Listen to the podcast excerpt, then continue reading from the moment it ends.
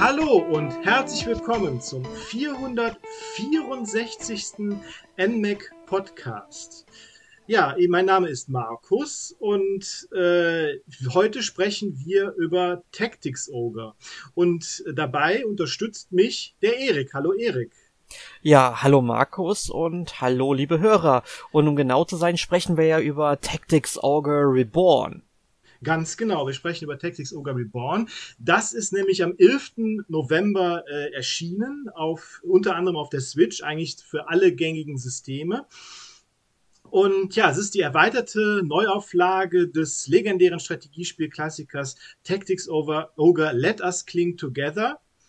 Und äh, wurde von Square Enix äh, entwickelt und auch herausgebracht. Ursprünglich wurde das Spiel von, von der Firma Quest entwickelt, aber da kommen wir dann gleich noch zu. Es handelt sich dabei auch nicht nur um eine simple Portierung, sondern äh, es ist schon eine erweiterte äh, Umsetzung mit noch vielen Quality of Life Verbesserungen und wo so ein bisschen noch so einem Spielprinzip auch gedreht wurde und so ein paar ja kleine Schräubchen noch äh, richtig äh, gedreht wurden, dass das äh, alles äh, in Butter läuft. Also dass einige Sachen, die vielleicht ein bisschen altbacken sind, das Spiel ist immer, ur, ursprünglich Spiel ist immerhin von 1995, äh, dass das so ein bisschen auf modernisiert wurde, auf den heutigen Stand gebracht wurde. Ja. Und ja, also Tactics Ogre gehört zur Ogre Battle Reihe. Die nahm im Jahr 1993 auf dem Super Famicom äh, ihren Anfang mit dem Spiel Ogre Battle March of the Black Queen. Äh, damals war das noch die Firma Quest. Äh, der äh, verantwortlich für das Spiel ist Yasumi Matsuno, der später äh, dann zu Square Enix gegangen ist und da auch Vagrant Story zum Beispiel, Final Fantasy Tactics oder auch Final Fantasy XII äh, mit äh, verantwortet hat. Und äh, Matsuno, das ist ein Riesenfan von der Rockband Queen. Und deshalb, äh, also Ogre Battle ist nämlich der Name eines Songs von Queen auf dem Album Queen 2 von 1974 und auch der Untertitel March of the Black Queen ist ebenfalls ein Song von Queen von dem gleichen Album. Und äh, Erik, hast du Ogre Battle damals oder hast du es mal gespielt? Nee, tatsächlich nicht. Also ich habe mir das Let Us Cling Together, also die PlayStation Portable Version, mhm. irgendwann mal auf der PlayStation Vita gekauft und auch heruntergeladen. Mhm. Allerdings hatte ich nie die Zeit dafür gefunden, das Spiel zu spielen, aber ich habe damals ähm, den Vorgänger, also The March of the Black Queen, gespielt. Mhm, und zwar ich, ja. in der Virtual Console Version, weil davon gibt ah, es ja. ja tatsächlich auch eine amerikanische Version, die Richtig. dann, ich glaube, hierzulande dann mal im Rahmen des Hanabi Festivals oder so nach Europa gekommen ist, 2009. Und das fand ich dann auch äh, ganz interessant, das Spiel. Hab damals sogar, ich meine sogar einen Test geschrieben. In einer älteren mhm. NMAC-Ausgabe müsstet ihr den dann ähm, finden können hat mir auf jeden Fall ganz gut gefallen, wenn das Gameplay da auch nochmal in eine ganz andere Richtung geht, wie jetzt ja. in Ogre Battle. Du meinst in Tactics Ogre? Also Ogre Ja, ja, ja, in, in, in genau. Tactics Ogre, ja, du hast natürlich recht. Da, bei diesen ganzen Ogern kommt man aber auch da durcheinander. Ist so viele, so viele Ogre, ne, genau. Nee, aber äh, ähm, Ogre Battle hat halt tatsächlich ein Echtzeitstrategie, also es ist ein Echtzeitstrategie-Spiel, hat ein Echtzeit-Spielsystem. Äh, und auch ein recht komplexes Moralsystem, ähm, nämlich, äh, dass man immer darauf achten muss, äh, ja, wie man auch vorgeht äh, in den einzelnen Missionen, dass man da auch den, wo das Wohlwollen der Bevölkerung auch hat im Kampf äh, gegen so ein Imperium. Man kann dann nämlich, wenn man zu äh, stark levelt, dann äh, finden das die Bewohner gar nicht gut und äh, nämlich, wenn man dann äh, nämlich nur gegen äh, Gegner kämpft, die viele Level unter einem sind, dann erschafft man dann letztendlich am Ende dann ein eigenes Imperium und kriegt das schlechte Ende. Also das ist schon recht komplex, dieses System, und schon recht ungewöhnlich auch. Und äh, ja, Tactics Ogre, Let Us Cling Together ist die Fortsetzung von Ogre Battle March of the Black Queen, der ursprünglich halt 1995 auf dem Super Famicom erschienen ist. Und Let Us Cling Together ist natürlich auch ein Queen-Song, äh, nämlich Theo Toriate vom Album A Day at the Races von 1976. Übrigens der einzige Queen-Song, der komplett auf Japanisch äh, äh, ist. Und äh, genau, und das ist halt der Untertitel. äh, also Tactics Ogre Let Us Cling Together wurde dann 1997 auf die PlayStation portiert und erschien dann 1998 dann auch in den USA. Dazu muss man sagen, dass die Umsetzung technisch gesehen nicht so doll ist, weil nämlich ähm, vor jedem Zug geladen wird. Ja, ja, das war ja so ein, immer so ein großes Problem bei der PlayStation, weil es dann eben auf CDs gesetzt hat. Genau. Und bei solchen Portierungen, ich meine, man muss sich einfach mal die Portierungen von den ganzen Final Fantasy Spielen, mhm. also von den ersten, also mhm. hier Final Fantasy 4, 5, 6 da mal angucken.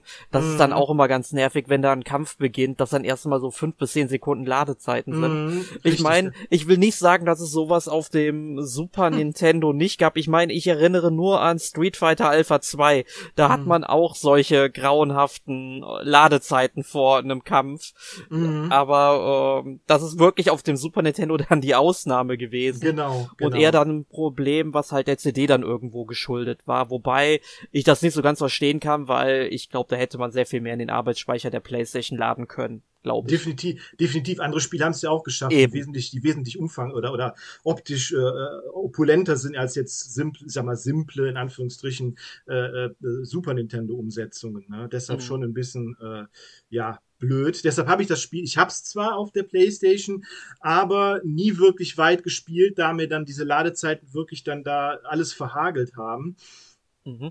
Und äh, was nämlich äh, aber äh, Tactics Ogre ist ja durchaus ganz anders dann jetzt als der Vorgänger Ogre Battle, denn es ist ein rundenbasiertes Strategiespiel und wird in einer isometrischen Perspektive gezeigt, also ein ganz anderer Ansatz. Und auch die Story wesentlich komplexer, ist wesentlich komplexer und hat dann damit auch so eine Grundlage gelegt für so eine ganz bestimmte Strömung der ähm, Strategiespiele, der Strategierollenspiele, besonders in den 90er Jahren, 1990er Jahren, das wie zum Beispiel äh, Vagrant Story von äh, Konami oder Final Fantasy Tactics, das ja dann auch der inoffizielle Nachfolger ist von äh, Tactics Ogre mm, und äh, viele andere. Und natürlich dieses Jahr ist ja auch Triangle Strategy erschienen, ne, dass er auch diese so eine kleine Hommage quasi an dieses isometrische äh, Strategiegenre ist. Genau, und da kann man auch noch ein Spiel erwähnen oder eine ganze Reihe von Spielen erwähnen, und zwar die Mercenaries Saga-Reihe. Mhm. Also das waren ja, glaube ich, ursprünglich alles Mobile-Titel, die dann irgendwann auf den 3DS portiert worden sind. Also der äh, von Mercenaries Saga 2 und 3 gibt es zumindest mhm. eine 3DS-Version Europa. Und ähm, die Trilogie komplett gibt es dann auch noch auf der Switch und da gibt es, glaube ich, einen vierten und fünften, vielleicht sogar schon einen sechsten Teil, den es ebenfalls auf der Switch gibt. Das sind auch alles tolle Spiele und die basieren halt alle auf diesem Grundkonzept, das ähm, Tactics Ogre dann in den 90ern mal gelegt hat. Mhm, genau. Es gibt ja auch dieses, äh, wie heißt es, Felsziel, Arbitersmark. Das ist ja auch so ein Indie-Spiel oder Arcadian Atlas. Das sind auch so Spiele, die das auch wieder aufnehmen, dieses, dieses Genre, dieses, ähm, ja, dieses isometrische Genre, Strategiegenre. Und äh, Ogre Battle hat allerdings noch weitere Titel bekommen, dann allerdings ohne Yasumi Matsuno, der nämlich 1995 Quest verlassen hat und zu Square gegangen ist, hat dann ja dann äh, Final Fantasy Tactics unter anderem äh, mitentwickelt, äh, hat und, äh, und äh, Vagrant Story und Final Fantasy 12. Quest gab es dann noch eine ganze Weile, bevor es dann, ich glaube, Anfang der 2000er dann auch von Square übernommen wurde. Ähm, ja, also es gibt nämlich noch als äh, weitere Titel der Serie Ogre Battle 64, Person of Lordly Caliber für das N64. Es ist äh, in den USA, nur in den USA erschienen im Jahr 2000. Gibt es aber, glaube ich, auch auf der Virtual Console, meine ich. Ja, definitiv. Ich bin mir gerade nicht sicher, ob es Wii oder Wii U ist. Mhm. Also ich habe auf jeden Fall, hab ich es und ich hab's auch, meine ich, fürs NMAC auch mal getestet. Also es ist mhm. auch wieder so ein Spiel, an das ich jetzt leider kaum mehr ähm, Erinnerungen dran mhm. habe. Ich hab's halt echt ähm, so eine Zeit gehabt, wo ich dann solche Virtual Console Spiele in Massen gekauft habe oder mhm. auch äh, getestet habe, mhm. wo ich dann halt eher versucht habe, einen gewissen Eindruck zu verleihen. Aber ich habe jetzt gerade mal nachgeschaut, äh, tatsächlich war es dann ein äh, Wii U Virtual Console Spiel. Ah ja, also, mhm. wenn ihr diesen Podcast Ende 2022 hört oder Anfang 23, ihr habt noch die Gelegenheit, dieses ja. Spiel euch zu kaufen, wenn ihr eine Wii U habt, weil ab äh, März oder so ist ja Schluss. Richtig. Und ich finde, das lohnt sich dann auch für, ich glaube, 10 Euro oder so kostet ja. es und äh, da kann man nichts verkehrt machen. Mhm. Ich habe es leider nie, nie gespielt, weil äh, ne, N64, da hatte ich auch, glaube da hatte ich nichts, was, womit ich Importe spielen konnte und irgendwie, das ist auch sehr teuer geworden, recht schnell. Ähm, das äh, Ogre Battle 64. Ja. ja. da kriegst du jetzt mittlerweile eine ganze Wii U bestimmt für und kannst es dir dann digital runterladen für den Preis. genau, genau. Und äh, weitere Teile von Ogre Battle, die noch erschienen sind, das ist Ogre Battle Gaiden, The Prince of Zenobia für den Neo Geo Pocket Color, auch nur in Japan erschienen im Jahr 2000 und Tactics Ogre The Night of Lodis für den GBA, das im Jahr 2001 erschienen ist. Der Tactics Ogre Name sagt, es hat auch wieder isometrische Perspektive, während die beiden Ogre Battle Spiele tatsächlich wieder die Echtzeit, äh, Echtzeit-Mechanik äh, haben. Man kann so ein bisschen am Namen differenzieren, was es für ein Genre ist. Richtig, ganz genau. Ich glaube, das äh, Tactics Ogre für den GBA, also das Night of Lotus, ist, glaube ich, was vielen wahrscheinlich noch am meisten, am ehesten im Gedächtnis ist. Das war, äh, das kam, das habe ich auch gespielt damals. Ist, ein, ist, ist, ist allerdings ein Spin-off und äh, äh, ein Prequel mehr oder weniger. Äh, wie gesagt, ohne Yasumi Matsuno, deshalb auch keine Queen-Untertitel. Schade, ich hätte mich wirklich gefreut auf äh, Ogre Battle I Want to Ride My Bicycle. ja, und dann hörst du am Anfang die ganzen Klingeln von den Fahrrädern, oh, wenn, wenn genau. das Spiel lädt. genau, genau. Aber mal sehen, vielleicht, vielleicht wäre toll, wenn er nochmal ein äh, Ogre Battle Spiel machen würde, ein Tactics Ogre Spiel. Ja, vor allem, genau. man muss ja dazu sagen, ich glaube, dieses ganze Ogre Battle Tactics Ogre Universum ist ja relativ groß gedacht, ja. auch vor allem, wenn man sich mal das Intro jetzt von Tactics Ogre Reborn, Richtig. respektive mhm. Let Us Cling Together, äh, sich mal mhm. anschaut, dann steht da ja auch ganz klar Episode 7. Ganz genau. Also, als, dass hat, davor irgendwann noch mal was kommen sollte oder danach noch mal mhm. was spielen wird. Genau. Also er hat äh, tatsächlich äh, die Ogre Battle Saga auf acht Teile angelegt ursprünglich. Also so eine achtteilige Fantasy Saga, Fantasy Epos spielt im Zeitalter Setigenia, wo der, wo das Stahl herrschte und die Macht, äh, die ähm, alles bestimmte. Und ähm, äh, äh, wie, wie, du schon sagst, ist Tactics Over Letters, Letters Cling Together, schwer zu aussprechen, äh, der siebte Teil der Serie. Ähm, während, ähm, ich glaube, March of the Black Queen, das ist der, der fünfte Teil und äh, Ogre Battle 64, also Person of Lordly Caliber, wäre der sechste Teil. Aber es sind halt einige Teile, die halt immer noch nicht erschienen sind. Damals so wie Star Wars, da gab es ja auch dann nicht. Es ist irgendwie so ein Epos wie Star Wars, genau. Fängt irgendwie an mittendrin mit Episode 5 und dann äh, gucken wir mal weiter, so nach dem Motto. ja. so, ne? Genau. Und ähm, ja, es gibt halt, es gab halt von äh, Tactics oder Let Us King Together ein Remake. Äh, Im Jahr 2010 ist er erschienen, wie du auch schon gesagt hast, für die PlayStation Portable. Ein hervorragendes Remake, für das sich da auch viele ursprüngliche äh, Teammitglieder wieder zusammengesetzt haben. Äh, Yasumi Matsuno, der hat der auch seit, der allerdings mittlerweile da nicht mehr bei Square Enix war. Der hat die Firma ja äh, während der Entwicklung von äh, Final Fantasy XII verlassen, weil das war alles eine sehr turbulente Entwicklung und ähm, hat dann als Konsultant aber immerhin noch gearbeitet an dem Spiel. Und es ist wirklich ein fantastisches Remake, das auch als äh, Grundlage dann für das vorliegende Tactics Ogre Reborn äh, ist. Und ähm, genau, und damals wurden schon die Spielsysteme auf den neuesten Stand gebracht, aber das Tactics Ogre Reborn, das macht halt wirklich jetzt nochmal alles nochmal noch mal moderner. Aber da kommen wir dann auch äh, gleich zu. Genau, also Tactics Ogre, kommen wir mal zur Story, würde ich sagen, so ein bisschen. Wir müssen, worum es geht bei Tactics Ogre Reborn, beziehungsweise Let Us Cling Together. Genau, und ich würde mal direkt sagen, bevor wir die Story reden, damit sich mhm. unsere Hörer so ein besseres Bild halt über dieses Universum auch machen können. Mhm. Es ist mhm. also eine wirklich sehr politische Geschichte. Es sind mhm. viele Nationen, die daran beteiligt sind und Akteure, die alle natürlich eigene Ziele verfolgen und äh, dann natürlich auch mal ein Hinterrücks dann verraten und solche Geschichten eben. Ganz also genau. man kann es wohl am ehesten, weil den Vergleich habe ich jetzt in den letzten Wochen auch öfters gehört, wohl mit Game of Thrones vergleichen. Richtig, obwohl äh, Georgia R. Martins Epos ein Jahr später gestartet ist als äh, Tactics Ogre tatsächlich. der, der erste Roman ist ja 1996 erschienen und Tactics Ogre ist von 95, also aber tatsächlich, du hast recht. Also das ist wirklich was, wo, äh, womit man das wirklich vergleichen kann. Wirklich äh, sehr viel, äh, sehr viele moralisch graue Charaktere. Es mhm. gibt Bösewichte, aber äh, ne, also auch die eigenen Handlungen werden da so ein bisschen hinterfragt. Also es ist auch so ein bisschen immer so moralische, die, moralische äh, äh, Frage immer dabei, auch jetzt bei den Entscheidungen, die man in Tactics Ogre äh, treffen muss, ist immer sehr schwere Entscheidungen, die man während des Spiels treffen muss.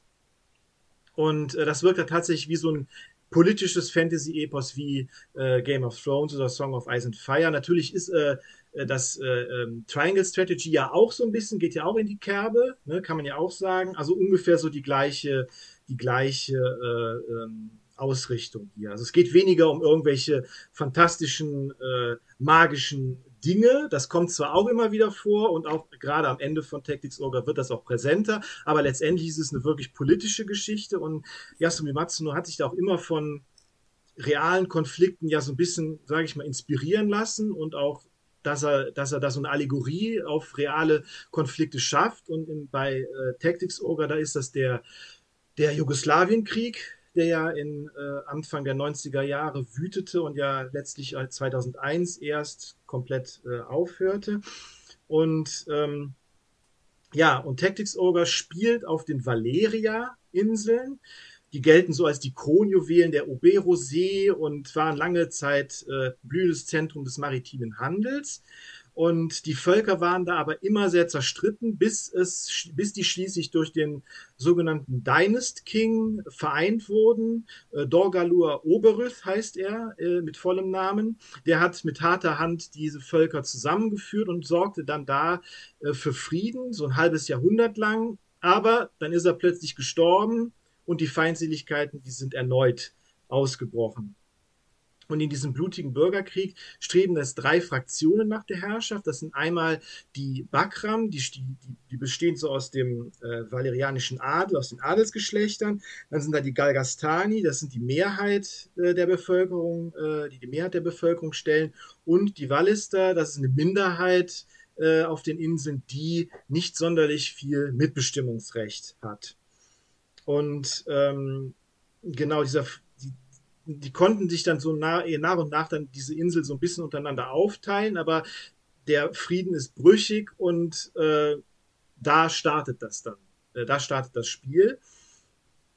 Und äh, der Hauptcharakter, um den es geht, ist Denim Pavel oder Pavel, äh, seine Schwester Katja Pavel und der Freund Weiß und die gehören alle so einer Widerstandsgruppe an, von also Wallister, die gehören den Wallister-Minderheit äh, an und äh, haben eine, eine Widerstandsbewegung mit äh, gegründet. Und die drei, die suchen Vergeltung einer, einer Gruppe von schwarzen Rittern, die äh, ihr Heimatdorf gebrandschatzt haben. Das sieht man im Vorspann des Spiels. Und da werden sie dann schon bald in einen immer weiter eskalierenden Konflikt hereingezogen, in dem sich dann auch ausländische Mächte einmischen. Und das hat man auch direkt in der ersten Mission. Da tauchen ja ein paar Charaktere auf, wie der Ritter Lancelot oder der, ähm, äh, wie heißt er, Canopus, der, äh, der, der äh, Geflügelte oder ähm, der ähm, Warren, der, der Hellseher. Das sind alles ähm, Charaktere, die aus Ogre Battle stammen, also aus dem Vorgängerteil. Oh. Genau, also die kommen da schon vor, haben da auch eine prominente Rolle und sind jetzt da halt auf diese Valeria-Inseln gereist und treffen dann da auf äh, unsere Hauptcharaktere, nehmen da aber eher so eine, so eine Nebenrolle eher ein. Also auch eine wichtige, auch sehr wichtige Rollen weiterhin, aber äh, die Haupt, der Hauptfokus liegt halt auf diesen drei Charakteren. Und äh, interessant ist halt wirklich, dass wir die Geschichte auch beeinflussen können. Also es gibt äh, eine, äh, eine sehr verzweigte äh, Geschichte in diesem Spiel. Äh, wir können immer wieder Entscheidungen treffen an besonderen Punkten, die dann bestimmen, wie es weitergeht. Das können erstmal ganz äh, ganz kleine Sachen auch sein, äh, aber auch dann auch teilweise über die Schicksale von Char ganzen Charakteren entscheiden, wer stirbt, wer lebt oder auch die ganze Geschichte in eine ganz andere Richtung dann auch äh, bringen. Und die erste große Entscheidung, die ist auch tatsächlich am Ende von äh, Kapitel 1 und die stellt dann schon äh, ja unsere moralischen Fragen doch schon sehr auf die Probe. Ja, also äh, da ist es wirklich sehr schwer zu, äh, äh, ähm, äh, manchmal wirklich sehr schwer, was jetzt richtig und was falsch ist. Also ähm, das sei so viel zu gesagt. Wir wollen jetzt natürlich nicht spoilen. Es ist natürlich immer äh, viel besser, wenn man das äh, selbst erlebt. Und deshalb wollen wir euch eher da ermutigen, äh, das selber noch rauszufinden. Ja, da stimme ich dir absolut zu. Und was man noch äh, erwähnen könnte, dieser Warren, der mit von der Partie mhm. ist. Es gibt ja im Menü so einen Punkt, der nennt sich Warrens Chroniken oder mhm. Warrens Report, wenn man zum Englischen spielt. Genau. Und äh, dort werden zum einen erst einmal alle Charaktere aufgelistet, weil ja doch eine ganze Menge Charaktere in diesem Spiel auftreten. Wenn man also vielleicht mal zwei Wochen nicht gespielt hat und man sich an eine Figur nicht mehr so ganz erinnern kann, welche Rolle die jetzt überhaupt einem, dann kann man da nochmal nachschauen und mhm. das nachlesen, was es alles Wichtige dazu gibt und diese Inhalte, die werden auch im Verlauf des Spiels immer mal wieder aktualisiert. Das wird ja. dann auch symbolisch dargestellt. Man kann also wirklich nichts verpassen. Dieser, diese Chroniken sind wirklich wunderbar und sehr übersichtlich aufgebaut. Ja. Also sprich, auch wenn man mit dem Cursor versehentlich mal über einen Punkt gibt, verschwindet nicht automatisch direkt dieses Neu oder dieser Kreisel für das Aktualisieren-Symbol. Äh, die verschwinden dann halt nicht direkt, wie das in manchen anderen Spielen dann ist, was ich ziemlich traurig eigentlich immer finde. Mhm. Und äh, man kann da tatsächlich nichts verpassen und man kriegt auch Hintergründe zu der Geschichte oder auch äh, Punkte, die jetzt ganz woanders in diesem Fantasy-Königreich dann eben spielen, mhm. einfach nochmal präsentiert und das wird halt super dicht erzählt. Also ich kann jedem empfehlen, doch regelmäßig einfach mal diese Texte zu lesen. Definitiv, auf jeden also, Fall. Also das, das hilft wirklich viel, um da diesen Überblick zu behalten. Genau, es ist, man, man, man erfährt erfährt auch direkt am Anfang zum Beispiel äh, von dieser Widerstandsbewegung, was die in anderen äh, Gegenden zum Beispiel geplant hat, von irgendwelchen Anschlägen auf Adlige oder so. Also Sachen, die erstmal vielleicht gar nicht so eine äh, große Auswirkung äh, auf unser auf unsere äh, Geschichte im Moment haben, aber dann doch später dann vielleicht wichtig werden. Und äh, mit diesen Warren-Chroniken äh, kann man dann auch tatsächlich neue äh, äh, ähm, Gegenden teilweise auch freischalten oder, oder, oder, oder Sidequests und so. Also das ist ganz toll. Ähm, äh, verwoben alles und auch die, wie du sagst, alle Charaktere kriegen da ja auch eine eigene, eine eigene ähm, Biografie dann äh, äh, wird dann auch immer geupdatet, immer zwischendurch, wenn die halt vielleicht sterben oder so oder wenn irgendwas passiert. Und äh, interessant ist, finde ich auch, dass zum Beispiel auch äh, Gegner äh, auch ihre eigene Chronik bekommen. Zum Beispiel bekommen die dann, ja, der, äh, der da hat man als, als Missionsziel besiege diesen, diesen Magier oder so und dann besiegt man ihn, dann bekommt der, der hatte vorher nichts, ist einfach nur ein, ein äh, der hatte vorher, hat man den noch nie getroffen, nur in diesem Kampf.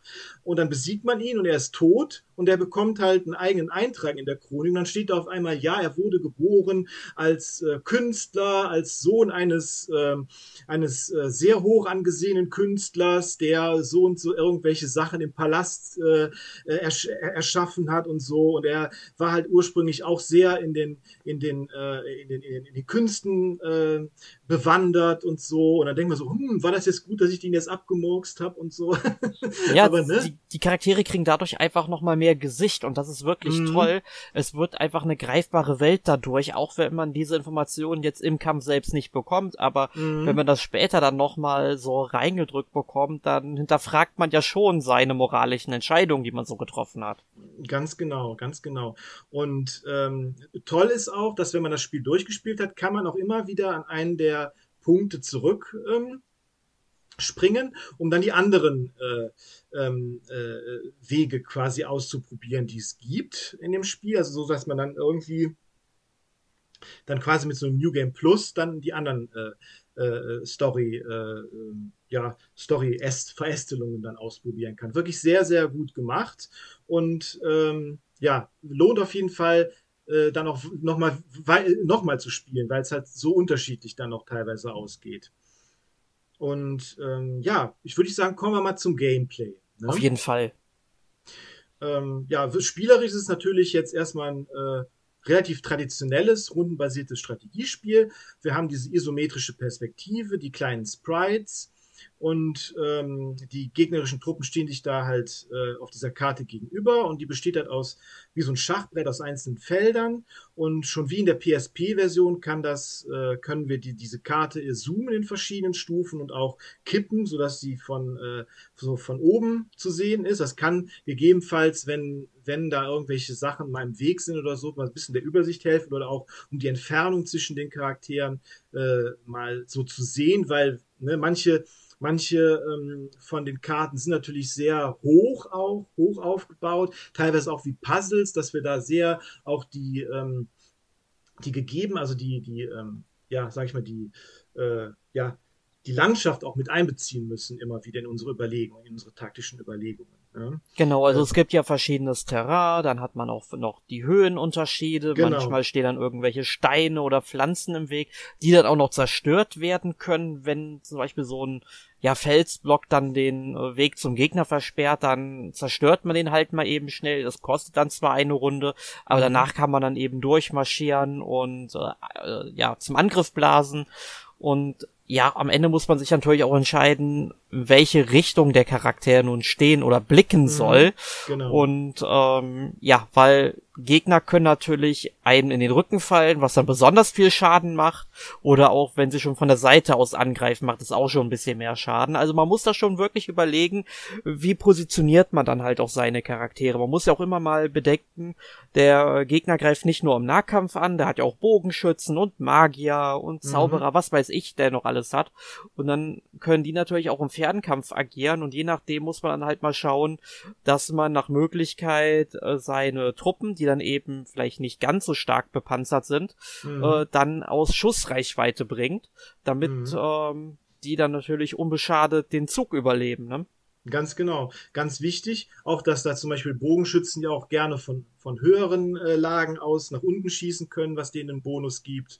Und wie du auch sagst, dass man zum Beispiel Charaktere dann, die ein Schild haben, die werden, die sind halt von vorne sehr gut geschützt, aber halt von der Seite und von hinten nicht. Und äh, gut ist es, ist es auch bei der, bei der Reborn-Fassung, dass man da die Flugbahn von Geschossen wie Pfeil oder Zaubersprüchen da, dass, dass die vorhersagbar ist, wodurch dann natürlich auch äh, ganz, ja, ganz gut voraussehbar ist, ob wir das Ziel treffen oder ob wir aus Versehen vielleicht sogar einen unserer Mitstreiter treffen, weil das kann auch oh, passieren. Ja, ja das, das, das, das muss dazu sagen, das verrät einem das Spiel nicht, dass das passieren kann. Das ist ja. mir nämlich passiert, dass ich dann mit meinem Magier, den ich dann in der Gruppe hatte, wollte ich einen ähm, Gegner treffen mit einem Feuerball oder was weiß ich und ich sehe das, okay, so viel Damage macht es, es wird ja angezeigt und mhm. wenn man mit dieser Fire Emblem Logik rangeht, wo sowas ja nicht passieren kann, denkt man sich, okay, ich schieße jetzt einfach mal ab und jetzt schießt er den Feuerball und trifft dann einfach vor mir dann den Ritter, äh, glaube sogar noch in den Rücken rein, also ja. besonders effektiv natürlich. Genau. Und äh, ja, gut, ne, aber danach, äh, sobald man dann äh, das einmal gemacht hat, das ist dann halt Lehrgeld, das muss man dann halt bezahlen, das ist halt so. Aber danach äh, merkt man dann, okay, du, du hast ja dann diese Flugbahn, die angezeigt wird mit so einem Pfeil und ähm, wenn diese Flugbahn dann zum Beispiel auch so zwischen, so diagonal durch zwei Charaktere durchgeht, da kann nichts passieren. Also es wird schon angezeigt, man muss mhm. nur aufmerksam hinschauen. Genau, ganz genau. Und ähm, ansonsten kann man natürlich auch noch äh, das zurückspulen ein bisschen jetzt bei der Reborn-Version. Da kann man ja immer noch ein bisschen äh, auch ein paar, ähm, ja, ein paar ähm, ja, ein paar Runden wieder zurückdrehen mit dieser Chariot Tarot, heißt das. Tarotkarten haben auch eine ganz besondere Bedeutung bei Ogre Battle immer oder bei Tactics Ogre und äh, mit diesem äh, Chariot Tarot, also Streitwagen, kann man, äh, der aber, das war allerdings auch schon bei der PSP-Version war äh, so, da kann man dann halt äh, immer noch ein paar Runden wieder zurückdrehen, falls man was falsch gemacht hat. Das geht. Ne? Genau, und die, äh, jede Einheit, also jeder Charakter hat da auch eine gewisse Reichweite immer, das, äh, was die Bewegung und den Angriff angeht. Das wird unter anderem auch vom Gewicht der Ausrüstung bestimmt. Also Ritter, die jetzt eine wahnsinnig äh, schwere Rüstung tragen, die können sich nicht so weit bewegen wie so ein paar flinke Bogenschützen, die ja relativ leicht, äh, mit leichter Ausrüstung unterwegs sind. Und ähm, Genau, wenn ein Gegner besiegt ist oder auch ein Charakter, dann ist so ein Countdown über dem Kopf, währenddessen wir den dann wiederbeleben können, wenn wir das wollen. und äh, läuft er ab, ist er dann weg, ist er tot und äh, wir bekommen einen Gegenstand. Also Gegner lassen dabei so ein, entweder einen Gegenstand fallen, den wir aber äh, dann aufsammeln müssen, oder eine Tarotkarte. Und wird diese Tarotkarte aufgenommen, dann hat die immer so einen äh, gewissen ja einen gewissen äh, äh Buff für uns äh, parat. Ähm, das sind dann immer so permanente Steigerungen von äh, Statuswerten, zum Beispiel äh, der Magier, also die Tarotkarte der Magier, die macht unsere Intelligenz, äh, bringt uns Intelligenzpunkte, während der, äh, der Hierophant zum Beispiel unser, unser Mind äh, stärkt. Ähm, bei den Lovers geht die Loy Loyalität nach oben und so weiter und so fort. Äh, Tarotkarten gibt es allerdings auch noch als Items, die wir einsetzen können. Da ist es allerdings so, dass das dann Buffs oder Debuffs sind, je nachdem, welche äh, Karte das ist. Äh, da muss man natürlich ein bisschen auch auf die Karte selber achten. Also die Tarotkarte der Teufel hat vielleicht eher einen Debuff als einen Buff, genau wie der Hängende, also der Gehängte oder der Turm. Ne? Hat, äh, muss man halt immer darauf achten. Und äh, genau. Ja, und äh, ja, die, Geg die, die Gegner-KI, die ist auch recht gewieft, oder wie findest du das? Ja, also ich finde, die äh, künstliche Intelligenz der Gegner, die geht schon sehr intelligent vor. Also die nehmen sich dann zum Teil dann auch schon bewusst einen bestimmten Charakter vor. Also ich habe dann schon mal gesehen, okay, mein Heiler steht da in der Gegend rum. Also die haben den dann schon gezielt aus Korn genommen, weil da muss man tatsächlich mhm. aufpassen. Andersrum muss ich aber sagen, dass die künstliche Intelligenz der Mitstreiter, weil es gibt ja auch Charaktere, die sind mhm. Gäste, die kann man nicht kontrollieren, die ja. agieren automatisch. Also man kann auch später, glaube ich, einstellen, dass die ganzen Charaktere auch ähm, automatisch nach gewissen Vorgaben agieren. Das genau. habe ich leider noch nicht ausprobiert. Aber zumindest bei den Gästen, also da muss ich wirklich sagen, also die äh, gehen dann schon teilweise auf Selbstmordmissionen. Das ist ne? korrekt, ja. Das ist ja, korrekt. Oder gehen auch sehr verschwenderisch mit ähm, mit ähm, Heilgegenständen um. Ja. Zum Beispiel, ähm, ich habe die äh, Schwester von dem Hauptcharakter, die äh, ist ja momentan am Anfang immer noch so als Gast dabei. Mhm, genau. Und ähm, die, äh, der habe ich zum Beispiel ins Menü einfach mal so einen äh, Gegenstand gegeben, hier so Magiekraut, damit sie 20 Magiepunkte bekommt, ne? Was mhm. macht die als allererstes, wenn der Kampf losgeht? Ich benutze dieses Magiekraut. Weißt du, der Gegner ist meilenweit entfernt. Es dauert drei Züge oder so, bis überhaupt da mal eine Bewegung oder eine Konfrontation zwischen beiden Charakteren da zustande kommen würde, weil sie auch nicht so viel, viel bewegen kann. Und da denke ich mir einfach so, warum? Du sammelst doch pro Runde erstmal Magiepunkte dazu. Nur mhm. ich meine, klar, die denkt sich halt, äh, die KI denkt sich, okay, ich muss mich vorbereiten. Das mhm. ist schon in gewisser Weise logisch, was sie macht, ne? Aber wenn dann aber auch zum Beispiel ein Heiler, zum Beispiel so ein Heilkraut mit 150 ähm, ähm, Lebenspunkten, die es mhm. heilt, auf einen Charakter anwendet, der es halt braucht, aber grundsätzlich eigentlich auch so um die 110 Punkte heilen könnte, was vollkommen ausreichend wäre, mhm. dann denke ich mir auch so, hast du deinen Job verstanden?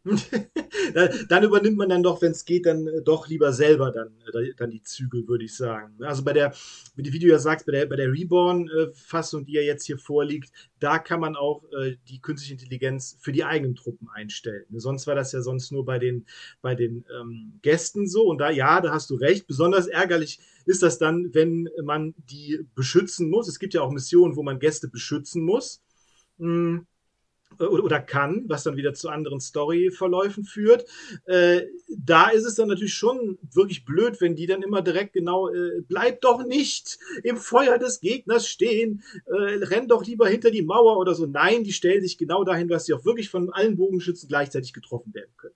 Ja, vor allem, also man, man kann jetzt euch mal einen Charakter erwähnen, relativ am Anfang des Spiels, den Donalto, so einen mhm. Exorzisten. Mhm. Und ähm, der hat am Anfang noch ganz gut reagiert, weil da kämpft man gegen Untote, die sind ja auch nochmal was Spezielles. Also genau. das ist quasi wie bei äh, Zelda, wenn man dann so ein Skelett erstmal kaputt schlägt, dann liegt es dann am Boden und rührt sich im Moment erstmal nicht. Das ist in Tactics Ogre dann so, dass es dann drei Runden erstmal liegen bleibt.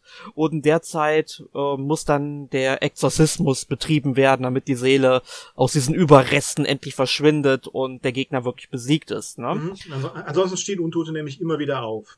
Genau. Und äh, der Donaldo, der hat das am Anfang auch ganz gut gemacht, aber dann wird er von so einem Skelettkrieger von ja der der Klippe geworfen landet dann quasi zwischen äh, so zwei äh, Anhöhen und äh, während hinter ihm dann im Grunde meine ganzen Charaktere stehen, er hätte sich ja wunderbar dahinter positionieren können und dann aus der Ferne den eben seine Heilzauber und seinen Exorzismus betreiben können. Nein, er rennt sogar noch weiter in, in die Monster halt rein. Also der mhm. ist da mhm. sehr, sehr äh, wagemutig an die Sache rangegangen. Ja, das sind äh, wagemutige äh, Gast, Gastcharaktere, definitiv. Also ähm, ja, äh, da muss man wirklich immer aufpassen, dass man die wirklich im Auge behält. Das ist wie so ein kleines Kind manchmal so. Ne? ja, du sagst so, es. Nein, nicht dahin laufen, nein.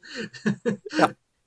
Aber Exorzisten sind, wie du sagst, es gibt da auch verschiedene Charakterklassen, das sollte man nochmal erwähnen. Ne? Also es gibt äh, zum Beispiel äh, Ritter, Soldaten, Bogenschützen und so weiter. Und neue Charakterklassen werden auch immer wieder freigeschaltet. Äh, einige Klassen bringen auch Voraussetzungen mit, die man haben muss, zum Beispiel bestimmte Statuswerte, dass wir die Charaktere dann darin umwandeln können zu dieser Charakterklasse. Also wie das bei anderen Strategiespielen auch so ist. Genau, wir sollten auch sagen, dass das ja auch eine Neuerung von der Reborn-Fassung ist, weil so wie ich es gelesen habe, war es in der Letters Cling Together-Version von 2010 noch so, dass die Klassen pro Charakter fertig, also festgeschrieben waren. Äh, genau, richtig, ja, ganz genau, ganz genau. Ganz genau. Also wenn man einen Charakter dann gemacht hat, dann hatte der diese Klasse, richtig. Genau. Und jetzt sammelt auch jeder Charakter seine eigenen Erfahrungspunkte und nicht mehr, das ist, glaube ich, äh, wenn man vorher, glaube ich, Erfahrungspunkte gesammelt hat, war es so, dass dann direkt immer die ganze Klasse die Erfahrung halt hatte. Mhm, genau. Und so ist es dann eben wirklich äh, personenbezogen.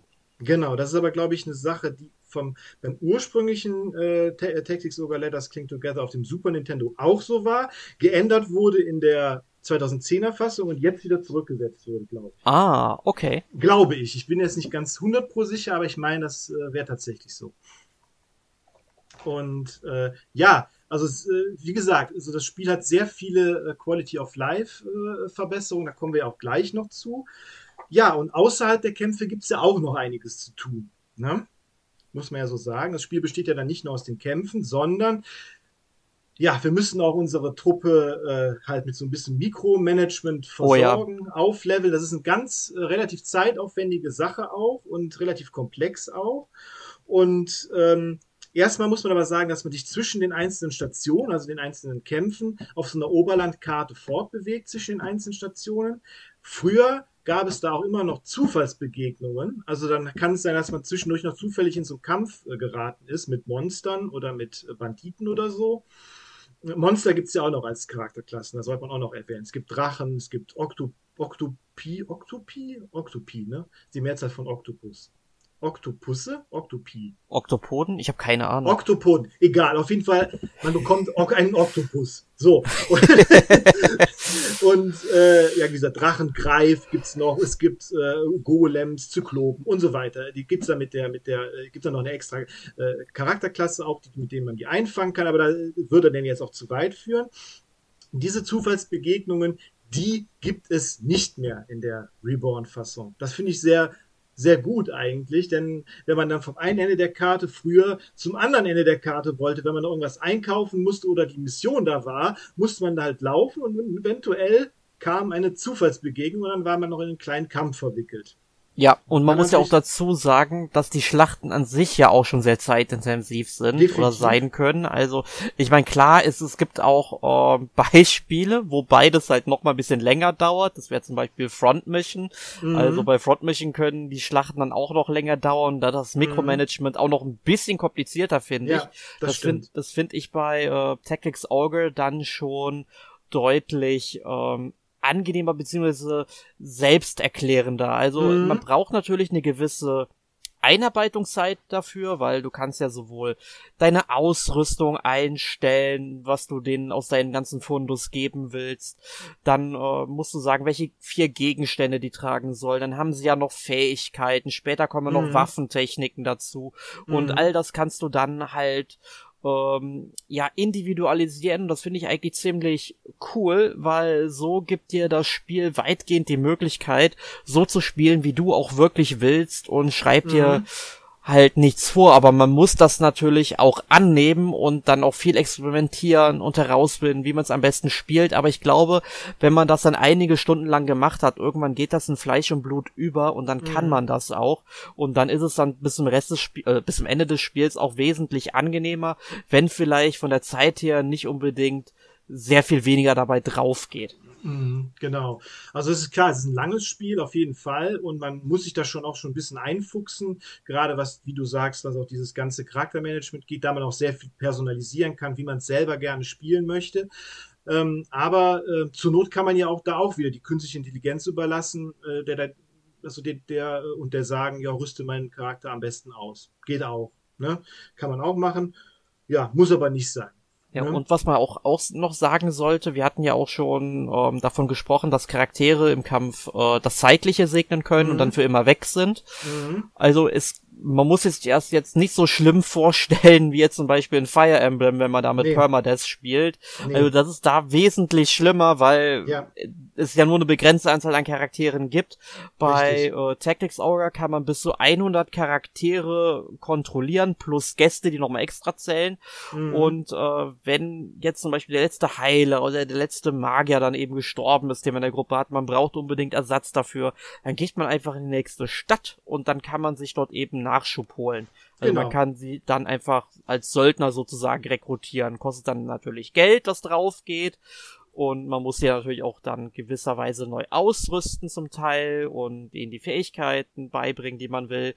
Genau. Aber grundsätzlich hat man eben die Möglichkeit, dass man dann eben einen ja, äh, adäquaten Ersatz dafür findet. Definitiv. Und, da, und dafür, wenn man dann noch leveln möchte, gibt es ja auch diese, so jetzt neue, diese so, solche Trainingsmissionen, die ersetzen dann quasi diese Zufallsbegegnung. Also dass man trotzdem immer noch grinden kann und leveln kann, wenn man das möchte. Ne? Aber es ist dir überlassen. Du wirst jetzt nicht in irgendwelche Zufallskämpfe auf der Oberlandkarte verwickelt. Das finde ich schon mal äh, sehr gut. Ja, ist eine super Alternative, die sie da gemacht haben. Auf jeden Fall. Und äh, andere Verbesserungen, die jetzt die Reborn-Version jetzt noch hat, ist zum Beispiel, dass die Beschränkung von Ausrüstungsgegenständen und Items wegfallen. Ähm, also, ähm, äh, dass man quasi äh, alles ausrüsten können, was wir kaufen, können wir direkt ausrüsten. Ne? Gibt da keine Beschränkungen mehr. Natürlich außerhalb der Klassen. Also jetzt ein Bogenschütze kann immer noch keine äh, schwere Rüstung anziehen oder ein Ritter keinen kein Pfeil und Bogen benutzen. Das ist immer noch so, aber innerhalb der Klasse gibt's da keine Beschränkungen mehr. Das finde ich auch, äh, macht die Sache auch wesentlich unkomplizierter. Ne? Ja. Äh, weiterer ähm, Punkt, der neu sind, sind so Talismane, die man bekommen kann. Das ist ein neuer Itemtyp, den, wir, den bekommen wir entweder während oder nach einem Kampf als Belohnung und der erlaubt uns dann unsere Einheit noch mehr zu individualisieren. So können diese Talismane zum Beispiel ganz unterschiedlich, äh, unterschiedliche Effekte haben. Einige können das Level einer Einheit um eins anheben, andere äh, können Charakterwerte dauerhaft erhöhen oder sogar das Element von einer Einheit von einem ins andere Element äh, äh verändern. Also da gibt es auch ganz unterschiedliche Sachen. Äh, neuer Itemtyp, auch ganz nett. Und was ich auch nett finde, ist, dass man jetzt Kampftruppen speichern kann. Man kann ja, ich glaube, zehn Charaktere kann man ja noch, ne, zehn, doch, zehn kann man gleichzeitig im Kampf haben. Und früher nee, ich glaube, nee. glaub, so ist es acht bis zwölf. Acht bis zwölf waren es, stimmt. Kommt, kommt halt auf das Schlachtfeld an, wie groß genau, das kommt. ist, wie viel zugelassen ist, und dann kann man halt so und so Richtig. viele Charaktere dann sagen, hey, ab in, äh, ja, ab aufs Feld.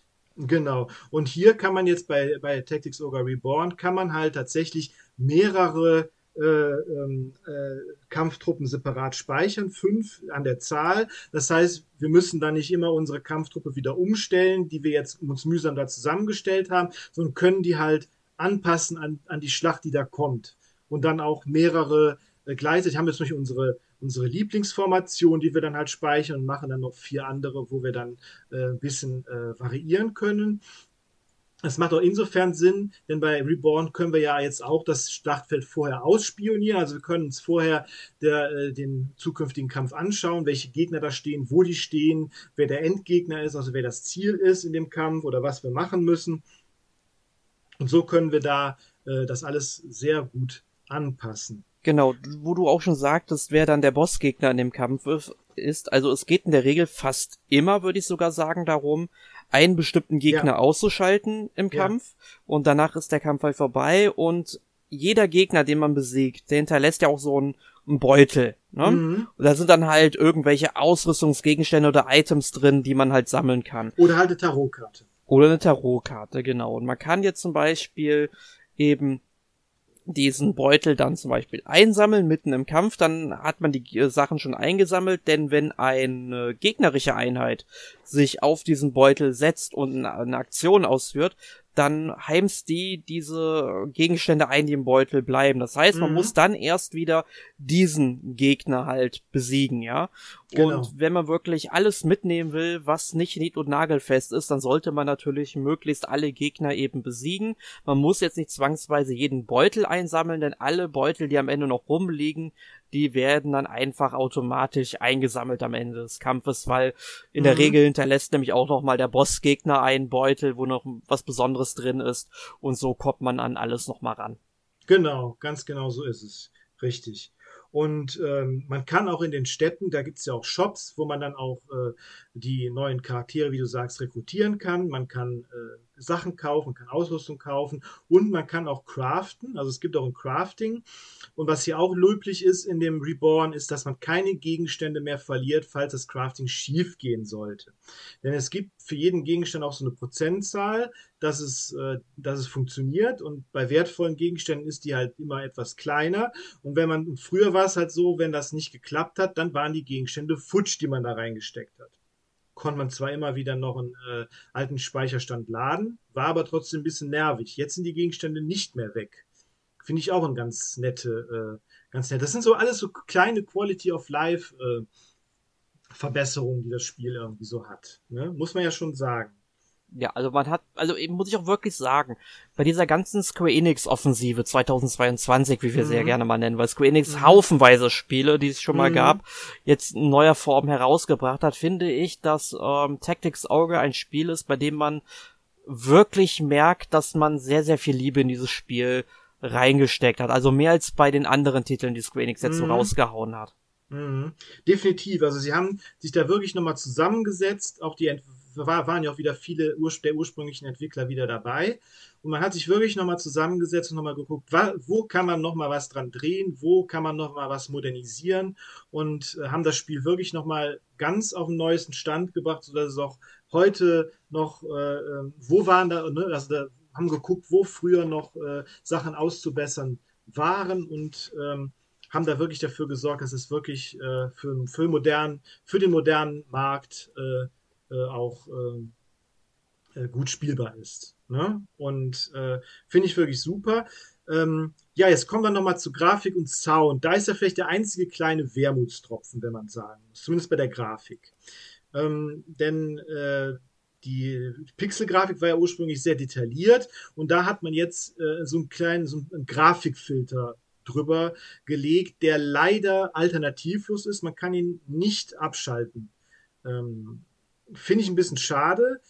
Ähm, weil, wie, wie siehst du das? Ich stimme dir da absolut zu. Ich hätte es gut gefunden, wenn Square Enix äh, gesagt hätte, okay, wir legen jetzt zwar diesen Weichzeichner an, aber wer will, kann diesen auch abstellen. Da hat man es dann etwas pixeliger, aber ich finde, dieser Pixel-Look, den es dann vorher gab, ähm, der macht schon einiges mehr her. Ich find's jetzt nicht so schlimm, mhm. tatsächlich. Also wenn man äh, genug vom Fernseher wegsitzt, sag ich mal, dann ähm, fällt, es fällt wenig auf, aber man merkt es schon. Genau. Ne? Also ich finde, es, es, es gibt wesentlich, wesentlich schlimmere von diesen Weichzeichnerfiltern. Ne? Also da ist das schon äh, noch einer der, sag ich mal, am wenigsten schlimmen, sozusagen. Ja. Ich ähm, muss halt wirklich sagen, wenn man einen guten Weichzeichner sehen will, dann sollte man sich mal den Game Boy Advance Emulator der Wii U anschauen, weil mhm. der ist, was das angeht, wirklich, wirklich toll. Also da sehen die Spiele auf dem Fernseher großartig aus und man merkt halt trotzdem noch, dass es eben solche, ähm, ja, Pixel-Spiele sind im Grunde. Mhm. Genau. Und man, man hätte ja wenigstens, äh, wie gesagt, man hätte eine Option ja einbauen können, dass man den ausschalten kann oder vielleicht noch ein paar andere Filter, wie so ein CAT-Filter oder so. Aber gut, das ist jetzt Meckern auf sehr hohem Niveau. Es ist immer noch unglaublich spielbar, auch mit diesem äh, Grafikfilter. Dem gegenüber stehen natürlich die fantastischen und hochaufgelösten, und hochaufgelösten Charakterporträts von Akihiko Yoshida, der auch die Charaktere alle designt hat. Wirklich fantastische äh, Designs. Ich habe auch hier das Artbook äh, von äh, Tactics Ogre auch gerade hier liegen. Also ich finde das immer noch absolut großartige, großartige äh, Artworks, die da wirklich auch wirklich zu diesem mittelalterlichen Fantasy auch super gut passen. Also wirklich ganz tolle, ganz tolles, stilvolle äh, Charakterporträts da auch. Die gab es ja leider bei, bei Triangle Strategy nicht. Das fand ich auch ein bisschen schade, dass man da immer nur so einen Knopf drücken musste, um dann die, das Charakterporträt zu sehen, wer da gerade spricht. Und ähm, ja, und der Soundtrack ist auch fantastisch. Der wurde nämlich von dem ursprünglichen äh, Komponisten von Tactics Ogre von Hitoshi Sakimoto nochmal neu ähm, abgemischt mit, äh, mit, äh, äh, mit einem Orchester eingespielt, mit einem Live-Orchester eingespielt, ist wirklich super. Der hat ja auch die, äh,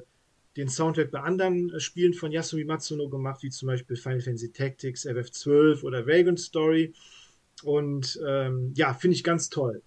Ja, äh, ich stimme dir wirklich zu. Der Soundtrack ist wirklich eine Wucht und finde ich gehört zum Besten, was man im Genre bis heute gehört hat. Und ähm, was ich halt auch sehr cool finde, ist, du schaltest ja im Verlauf des Spiels auch so eine Art Jukebox frei. Mhm. Die kannst du dann auch über dann äh, Warrens Chroniken einsehen. Und da ist dann ein Feature drin, was ich so noch nie in einer Jukebox in Videospielen gesehen habe, denn während das Lied läuft, läuft oben am Bildschirmrand ein Kommentar vom Komponisten ja. ab. Ja. Und äh, du erfährst halt Hintergründe zur Komposition. Äh, ich gebe direkt mal den Tipp, man muss nicht warten, bis es oben wirklich komplett durchgelaufen ist. Man kann auch einfach dann auf dem Controller den Minusknopf drücken, dann wird das auch nochmal so als kleine Textbox eingeblendet. Hat mich aber auch sechs oder sieben Tracks gekostet, bis ich das verstanden habe oder rausgefunden habe. Aber äh, das finde ich ist eine sehr coole Idee und sowas hätte ich gerne auch in allen anderen Spielen spielen mit einer Jukebox. Auf jeden Fall, das haben die wirklich toll gemacht. Also das äh, finde ich auch super. Also wie gesagt, dieser Warren, Warrens Chronik, das ist wirklich, ähm, das ist ein Vorbild. Also so müsste das bei allen Strategiespielen sein. Also bei, bei Triangle Strategy, das hätte es auch gebraucht. Gibt es ja leider auch nicht sowas da. Ne? Ja. Also verstehe ich auch nicht. Also das ist, äh, Final Fantasy Tactics hat es ja auch. Ne? Gibt es das ja auch. Aber das ist ja, weil das mehr oder weniger auch der inoffizielle Nachfolger ist, wie man, wenn man so möchte. Mhm. Genau. Ja, die Sprachausgabe, es gibt Sprachausgabe, die gab es ja vorher auch nicht, entweder auf Englisch oder Japanisch. Dabei muss man sagen, dass das englische Skript, das ursprüngliche englische Skript von Alexander O. Smith fantastisch ist. Also der hat wirklich äh, eine unglaubliche, coole Art, da so ähm, ähm, äh, so eng, so ja, altenglische Begriffe noch mit reinzuweben, also sehr, sehr blumige Prosa teilweise. Und er hat ja auch bei den anderen Yas äh, Yasumi Matsuno Spielen übersetzt, die, über, die englische Übersetzung von Final Fantasy Tactics und also von der neuen Version und Vagrant Story und Final Fantasy XII ist ja auch von ihm. Und äh, ja, also dieses Skript wird dann halt auf Englisch dann auch erstmals vorgelesen. Ich finde auch die Synchronsprecher ziemlich gut. Also die machen das ziemlich gut, finde ich, ihre Arbeit da. Ja, also ich habe das Spiel auch mit äh, der englischen Synchronisation gespielt, weil du ja sehr davon geschwärmt hast vor ein, zwei Podcasts mal. Richtig. Und ich muss sagen, mir gefallen die englischen Sprecher auch sehr gut. Ich habe mir auch mal in die japanische Sprachausgabe reingehört im Internet. Die finde ich jetzt auch nicht schlecht. Nee, die ist gut. Mhm. Was ich aber, das Problem, was ich jetzt mit der englischen Sprachausgabe habe, ist jetzt nicht die englische Sprachausgabe, sondern die deutschen Texte dazu. Ja, die Denn passen teilweise nicht. Ne? Die, die gehen meilenweit ähm, auseinander also mhm. zum Beispiel ähm, an einer Stelle, da wird dann irgendwie eine Hilfe von so einem Nekromanten erwartet und dann heißt es in der einen Sprachfassung halt, ne, ja, ich ich habe äh, bis zum bis in den Tod für euch gekämpft, ne? Und in der anderen Sprachfassung hieß es nur, ja, wo bleibt ihr denn und so weiter. Das hat eine ganz andere Intention dahinter, eine ganz andere Aussage wird da mhm. getroffen mhm. Und äh, das reißt mich irgendwie regelmäßig da mal raus. Also das finde ich sehr schade, dass das immer noch anscheinend bei ähm, Übersetzungen so ist, dass man also offenbar relativ frei übersetzen kann, mhm. dass da irgendwo dann schon ja ein funktionierendes Gesamtbild erscheint. Aber mhm. wenn man dann halt äh, natürlich das Spiel jetzt zum Beispiel jetzt in diesem Fall nicht noch äh, ins Deutsche synchronisiert, was beim Spiel, was sich ein paar hunderttausend Mal verkaufen wird, einfach nicht lohnen wird finanziell mhm. für Screenix, gehe ich mal von aus. Ähm, nee, also das, das funktionierte für mich nicht. Also da muss man schon wirklich meiner Meinung nach direkt von Anfang an rangehen. Mhm. Ähm, dann das dann auch wirklich ähm, wortwörtlich dann auch möglichst übersetzen. Definitiv, bin ich voll bei dir. Also wenn man es kann, sollte man vielleicht auf Englisch dann auch direkt spielen mit englischen Texten, wenn, wenn man der Sprache auch mächtig ist, damit man da nicht so einen Bruch drin hat. Finde ich auch ein bisschen komisch. Also da hätte man, ich meine, das englische Skript ist gut genug. Da hätte man doch eigentlich direkt vom englischen Skript übersetzen können. Das wäre ja auch eigentlich gar kein Problem gewesen. Ne? Also auf Deutsch. Also ganz komisch. Keine Ahnung, warum das äh, passiert ist. Naja, aber insgesamt, ja, was sollen wir denn noch abschließend jetzt zu Tactics Ogre Reborn sagen? Ich finde, es ist ein fantastisches Strategierollenspiel. Auch mhm. einer der besten Titel dieses Jahres, ganz klar. Also mhm. Story, Charaktere sind wunderbar. Auch die Schlachten machen Spaß, wenn man ein bisschen Sitzfleisch mitbringt. Das mhm. muss man mhm. natürlich dazu sagen. Ähm, ist also kein Spiel, was man so zwischendurch spielen kann. Also man sollte sich dann schon, wenn man sich ransetzt, so ein, zwei Stunden mitbringen, um einen gewissen Fortschritt erzielen zu können. Aber ähm, ich meine, man kann auch Schlachten unterbrechen und später fortsetzen, das genau. geht. Aber ähm, würde ich trotzdem nicht empfehlen. Man sollte das schon, finde ich, dann in einem Rutsch dann halt äh, so eine Schlacht dann machen, wenn es möglich ist. Aber grundsätzlich kann ich dieses Spiel tatsächlich jedem empfehlen. Also mir hat es Spaß gemacht und wer das Genre mag, wird daran sicherlich auch Freude haben. Ähm, man muss sich halt am Anfang so ein bisschen mit diesem Mikromanagement, genau. ähm, ja, da muss man sich ein bisschen reinsteigern. Und man sollte natürlich äh, keine Angst davor haben, Entscheidungen im Leben zu treffen, weil äh, das wird mir auch sehr schwer fallen, wenn die richtigen Entscheidungen dann im Spiel kommen, weil ähm, also ich habe nichts gegen Entscheidungen und ich zitiere hier Monk. Ich werde nur nicht gerne mit ihnen äh, konfrontiert. Und so, so ist es dann auch im Grunde ein bisschen hier mit Tactics Auge, aber ich werde sicherlich überleben und äh, freue mich noch auf viele, viele weitere Spielstunden damit. Wie, wie geht es dir denn? Was würdest du als Fazit sagen? Fazit, ich finde es auch fantastisch, fantastische Neufassung. Bin auch sehr froh, dass das Spiel ähm, jetzt einem größeren Publikum auch äh, wieder äh, zugänglich gemacht wird. Es war ja wirklich auf der PSP mehr oder weniger gefangen, sozusagen. Ne?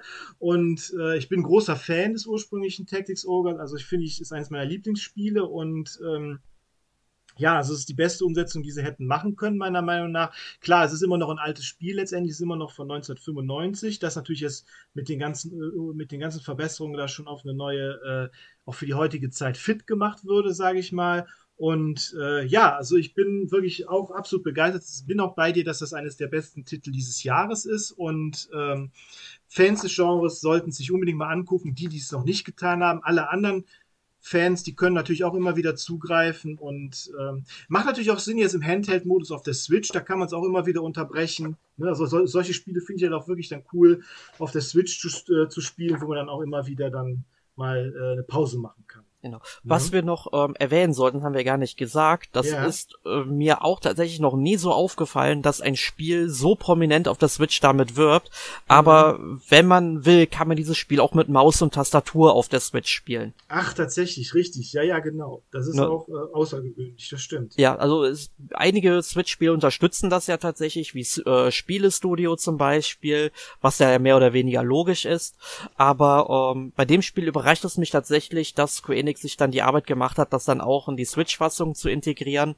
Ähm, also wenn ihr die Möglichkeiten habt, ich habe es jetzt nicht ausprobiert, wie gut es sich spielt, ähm, aber dann könnt ihr das sicherlich auch tun. Und wenn ihr irgendwie ein bisschen Scheu habt, weil ihr, weil ihr euch vielleicht noch gar nicht mit diesem Genre auskennt, der Strategierollenspiel und jetzt einfach aus Interesse diesen Podcast gehört habt, ich möchte noch mal eine Empfehlung vom Anfang des Podcasts geben, Mercenaries Saga, weil die Mercenaries Saga Trilogy, also die ersten drei Teile, die kosten glaube ich zusammen immer so zwischen 12 bis 15 Euro. Ähm, oder vielleicht auch maximal 20 Euro, ich weiß es nicht, aber die sind nicht sehr teuer. Und ihr müsst bedenken, ihr bekommt gleich drei Spiele auf einmal und äh, wo jedes Spiel, ich glaube, auch so 15 bis 20 Stunden dauert. Mhm. Und ähm, das ist dann noch mal ein bisschen günstiger als die 50 Euro, wie jetzt hier Tactics Auge dann eben kostet. Wenn ihr also mal in das Genre reingucken wollt, guckt euch das an. Das funktioniert sehr, sehr ähnlich von den Mechaniken her. Und ähm, ja, ist dann auch, glaube ich, eine ganz gute Alternative so für den Einstieg. Auf jeden Fall. Also wenn man da noch, äh, ist es klar, Techie sogar richtet sich vielleicht auch, muss man dazu sagen, vielleicht auch ein bisschen an ja, erfahrenere äh, äh, Fans des Genres. Für Einsteiger wäre dann, wie du sagst, diese Mercenary-Saga sicher nicht ein guter Einstiegspunkt. Oder, ich weiß nicht, Triangle Strategy vielleicht auch, könnte man sagen. Ja, den habe ich leider noch nicht gespielt, den mhm. Titel. Das ist noch auf meiner Liste für dieses Jahr. Wird ein bisschen eng, aber Wird ich krieg's, eng, aber, ich krieg's vielleicht noch hin. Genau. Ja, was sagen wir denn? Ist noch eine noch, also wäre natürlich cool, wenn sich Yasumi Matsuno nochmal hinsetzt und nochmal an seiner Saga arbeitet, ein weiteres äh, Ogre Battle oder Tactics Ogre zu machen. Ist natürlich die Frage, der hat sich ja eigentlich mehr oder weniger auch aus, auch aus den großen Spielen zurückgezogen nach der, äh, nach der Entwicklung von FF12, wo er da ja gegangen ist, äh, unterstützt er ja nur noch als äh, Konsultant oder so oder, oder ist irgendwie an der Konzeption von. Er hat ja auch den, den äh, Final Fantasy Tactics Raid in Final Fantasy 14 zum Beispiel mitkonzipiert.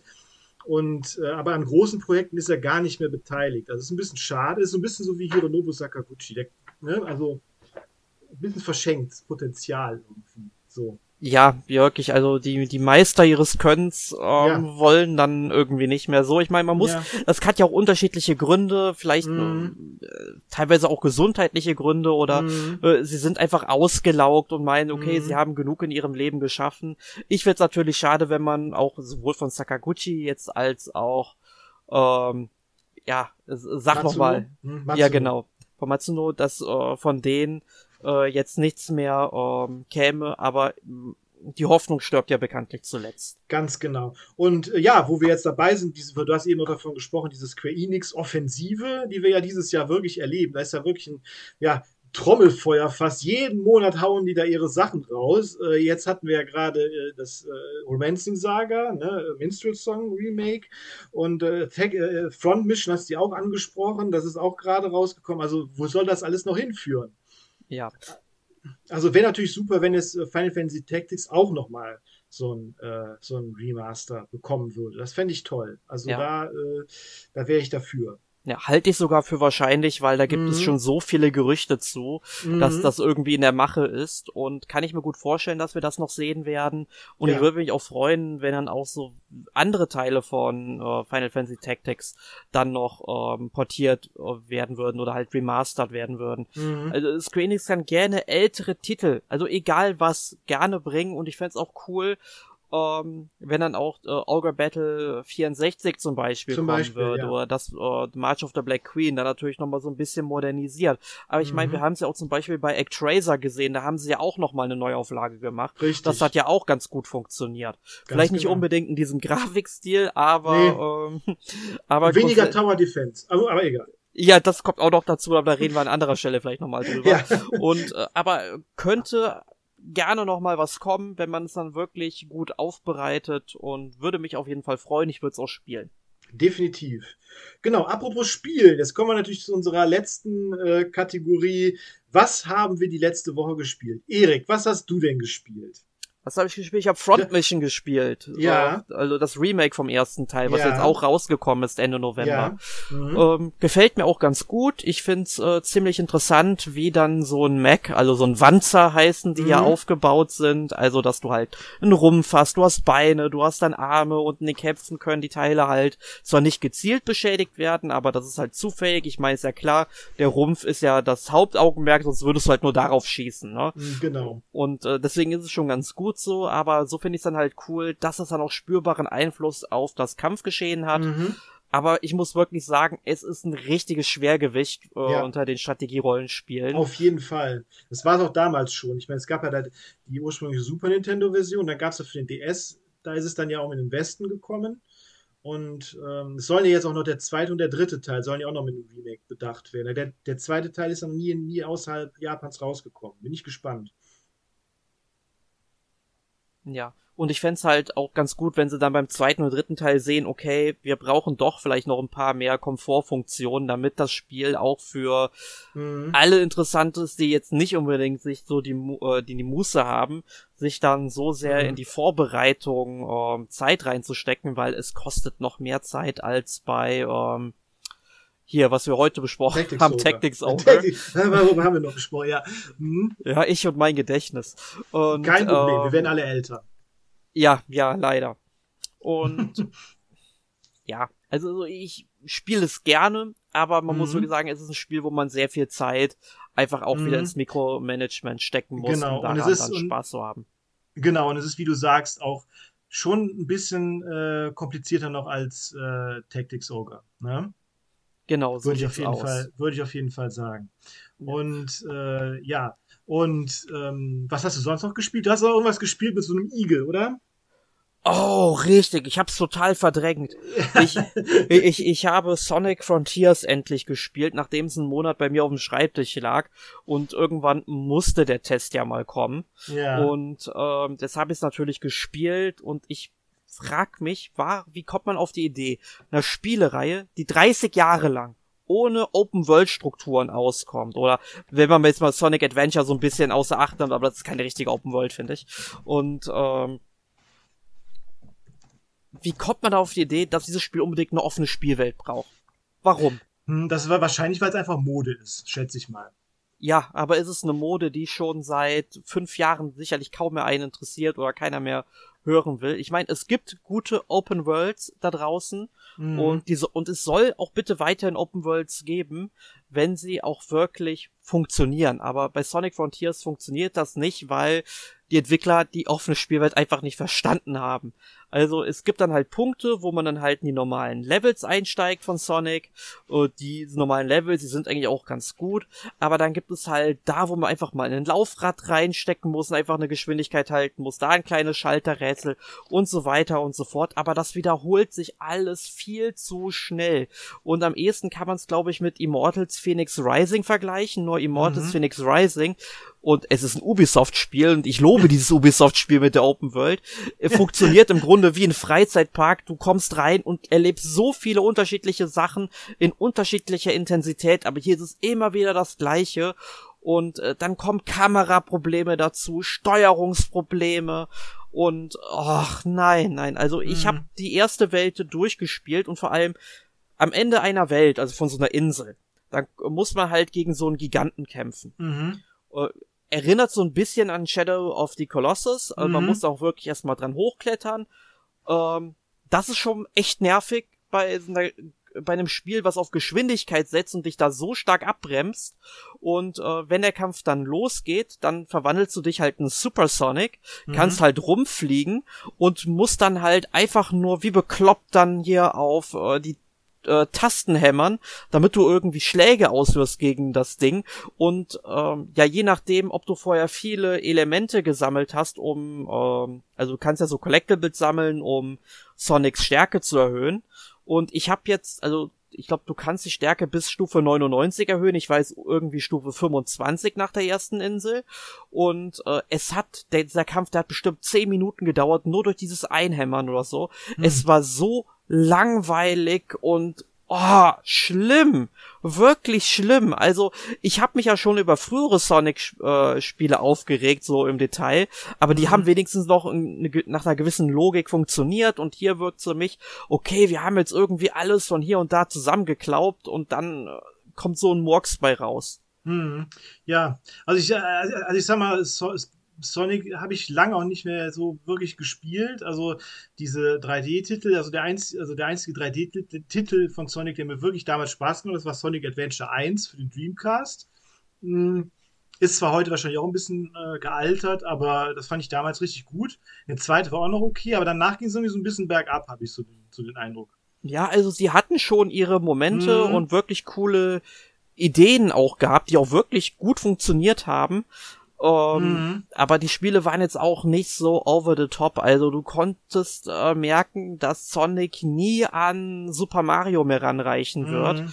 Also ich meine, ich weiß nicht, ob es jemals überhaupt rangereicht hat. Ne? Mhm, also Sache, ja. ja, ist es halt mhm. eine andere Sache, ist aber auch ein anderes Spielgefühl, muss man halt ganz mhm, klar sagen. Kann man nicht so, kann man nicht so ganz vergleichen. Ich werde eher das der Mario-Fan auch bleiben in meinem Leben, äh, weil ich finde, die Spiele sind auch etwas mehr gepolished als ähm, wie es bei Sonic heute funktioniert. Mhm.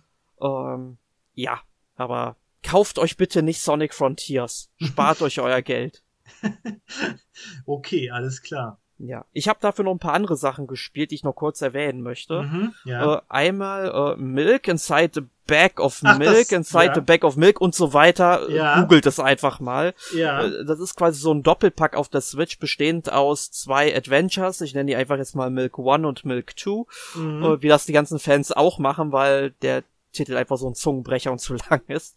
und ähm, ja, ist halt ein, eine Visual Novel. Ich habe sie auch mit deutschen Horror, Texten ne? gespielt. Ne? Ja, geht, geht in die Horrorrichtung rein äh, beschäftigt sich halt mit so einem Mädchen, das halt ja sehr labil ist von ihrer psychischen Gesundheit und man muss sie halt in gewisser Weise beschützen, während sie dann eben Milch kauft. Man erfährt immer mehr über ja verschiedene Themen wie häusliche Gewalt und Selbstmord und solche Sachen. Also es ist kein Spiel, das Spaß macht. Das, ich habe keine Minute von diesem Spiel genossen, weil es dann auch von der Musik her und es ist ja sehr monochrom dargestellt, auch von mhm. der Grafik Grafik ein sehr bedrückendes Gefühl einverleiht. Mhm. Die Spiele mhm. gehen auch nicht sonderlich lang, also den ersten Teil spielst du in 20 Minuten durch, den zweiten okay. in 40 Minuten. Mhm. Der ist ein bisschen länger. Der zweite Teil hat auch am Anfang und am Ende sehr kurze Anime-Szenen, die finde ich auch ganz gut gemacht.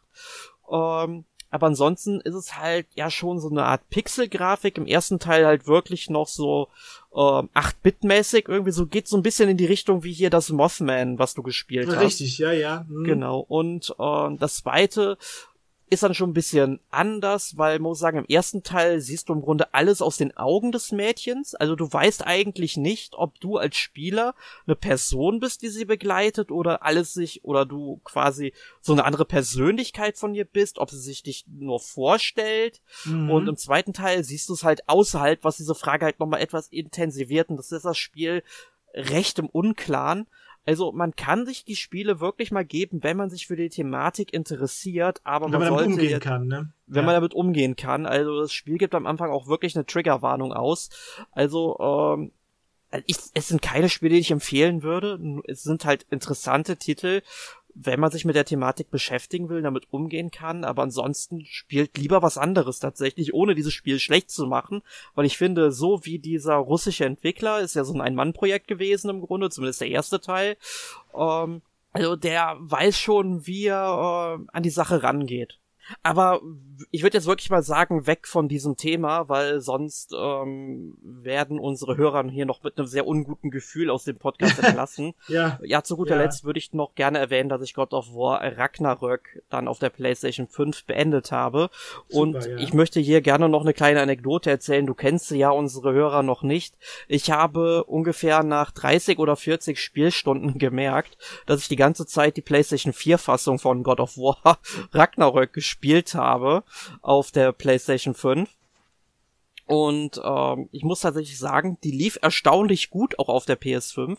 Im Gegensatz zur PS5-Fassung, die dann bei mir irgendwie auch ja sehr stark geruckelt hat, sehr, tatsächlich im Performance-Modus, was ich sehr komisch fand. Ich hatte mal geguckt, das liegt irgendwie am Fernsehgerät teilweise, wenn das mit manchen Sachen nicht umgehen kann, aber ähm, ja, ich habe es dann eben in der PS4-Fassung durchgespielt, fand es storytechnisch auch zum Ende hin ziemlich genial, was sie sich da so ausgedacht haben und kann das Spiel wirklich jedem ja, Action-Adventure-Fan wirklich empfehlen. Ja, cool. Also ich habe es ja noch gar nicht gespielt, bin noch gar nicht dazu gekommen, aber ich heb mir das auf und bin noch sehr gespannt darauf. Ja, du musst nur darauf achten, also wenn du wirklich alles machen willst, du bist da über 60 Stunden mit beschäftigt. Das ist wirklich lang. Wahnsinn. Echt Wahnsinn. Dafür, also, ja, die alten God of War Spiele waren alle viel kürzer. ja, war ja auch ein anderes Genre im Grunde. Richtig, ganz genau. genau. Ganz Aber genau. ich würde mal sagen, ich habe jetzt wirklich äh, dich und auch die Hörer genug vollgetextet mit dem, was ich so gespielt habe. Was hast ja. du denn gezockt? Ja, ich habe äh, drei Sachen gespielt. Ich habe einmal natürlich Trails from Zero weiter gespielt, also ähm, äh, von Legend of Heroes. Habe ich ja jetzt die letzten Podcasts schon erwähnt, dass ich das spiele. Ähm, ich spiele relativ langsam, das finde ich auch cool. Ähm, ich bin jetzt im dritten Kapitel und ich finde immer noch sehr cool, dass das so eine, ja, wirklich kleine Story halt für, für ein japanisches Rollenspiel ist. Also es geht wirklich nur um die politischen äh, Verstrickungen äh, innerhalb dieser Stadt, in der das spielt. Das ist ein Stadtstaat, der zwischen zwei großen Reichen liegt.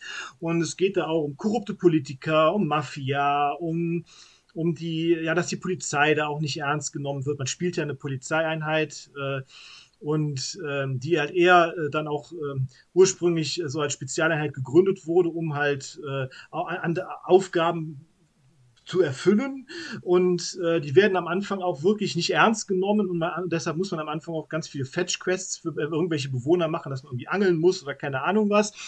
Und die müssen sich halt auch da ihr ja ihre ihre ähm, ja ihre äh, sage ich mal ihre ja ihre ja ihre Autorität erstmal erkämpfen innerhalb dieser Stadt. Finde ich sehr, sehr cool gemacht, dass das wirklich so, ein, so, eine, so, eine kleine, so eine kleine Story halt im Vergleich zu anderen japanischen Rollenspielen ist. Und äh, ja, bis März habe ich ja noch Zeit, erscheint dann ja die Fortsetzung. Bis dahin habe hab ich dann aber auch bestimmt durchgespielt. Also ich versuche auch alles zu machen, alle Sidequests und so.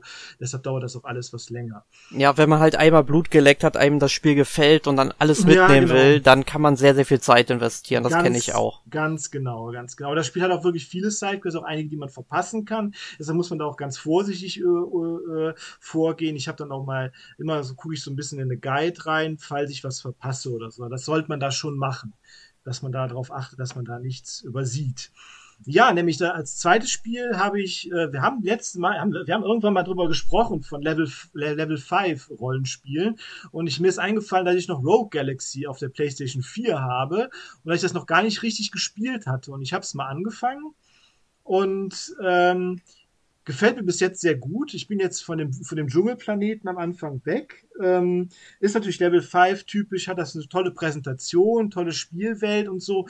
Was das Spielsystem angeht, bin ich noch nicht sicher, ob es das die ganze Zeit durchhält bis zum Ende, weil da ist dann oft immer bei, bei Level 5 Spielen dann schon mal die Luft raus. Ähm, bei den meisten. Äh, zumindest bei den Rollenspielen, jetzt die nicht Dragon Quest sind.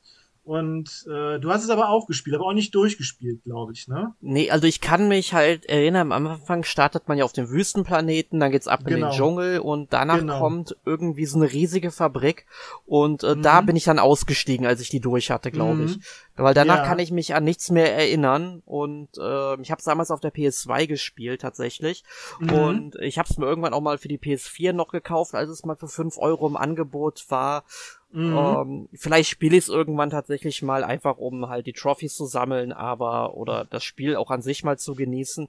Mhm. Ähm, aber ich weiß nicht, ob ich es dann vielleicht durchhalten werde, um ja, bis zum mhm. Ende. Da will ich lieber erstmal die ganzen Star Ocean Spiele, die ich jetzt noch nicht gespielt habe, mhm. ähm, dann auch erstmal mitnehmen, weil das geht ja in eine ähnliche Richtung. Ja, genau, ist auch Science Fiction, japanisches Rollenspiel, obwohl Star Ocean dann doch noch mehr Science Fiction. Also, ja, also, also ja. auch wieder nicht, ne? Aber, aber, aber äh, Rogue Galaxy, es hat halt äh, Raumschiffe tatsächlich, ne? also wirklich äh, fliegende Schiffe im Weltall, so wie äh, bei Dungeon Dragons Spelljammer oder so. Ne? So kann man sich das vorstellen. Ähm, recht außergewöhnliches Szenario, äh, recht cool gemacht mit Weltraumpiraten und so. Also vom Szenario her cool. Ich von der Grafik her auch sehr hübsch gemacht. Ne? Sind ja auch andere Level 5 Spiele ja auch so, diese, diese Cell-Shading-Grafik und so. Also, keine Ahnung, wie lange ich es durchhalte. Mal gucken. Also, äh, mal sehen. Und als drittes habe ich Kamiwaza Way of the Thief gespielt. Da habe ich oh einen Test zu. Ja. Äh, also, es ist, es ist ein Kuriosum, das Spiel. Das muss man wirklich sagen. Ist ein Spin-off der Way of the Samurai-Reihe. Ist 2006 auf der PS2 erschienen, nie außerhalb Japans und ist jetzt halt, hat er einen ja, das kann man es Remaster nennen. Ich weiß gar nicht, ob man es überhaupt Remaster nennen kann. Also, das, ich würde es tatsächlich Portierung nennen. Mhm, weil aber wirklich gedreht, viel gedreht haben sie äh, an dem Spiel nicht.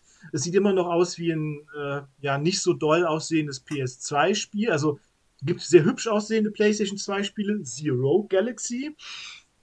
Aber auch solchen. Also es hat schon sehr karge Ge äh, Umgebungsgrafiken, sehr ähm, äh, äh, äh matschige Texturen vom Spielprinzip hat es einige ganz interessante Ansätze, die aber nicht so funktionieren, wie sie funktionieren sollten, finde ich. Also ähm, sehr hakelig ja. das Ganze.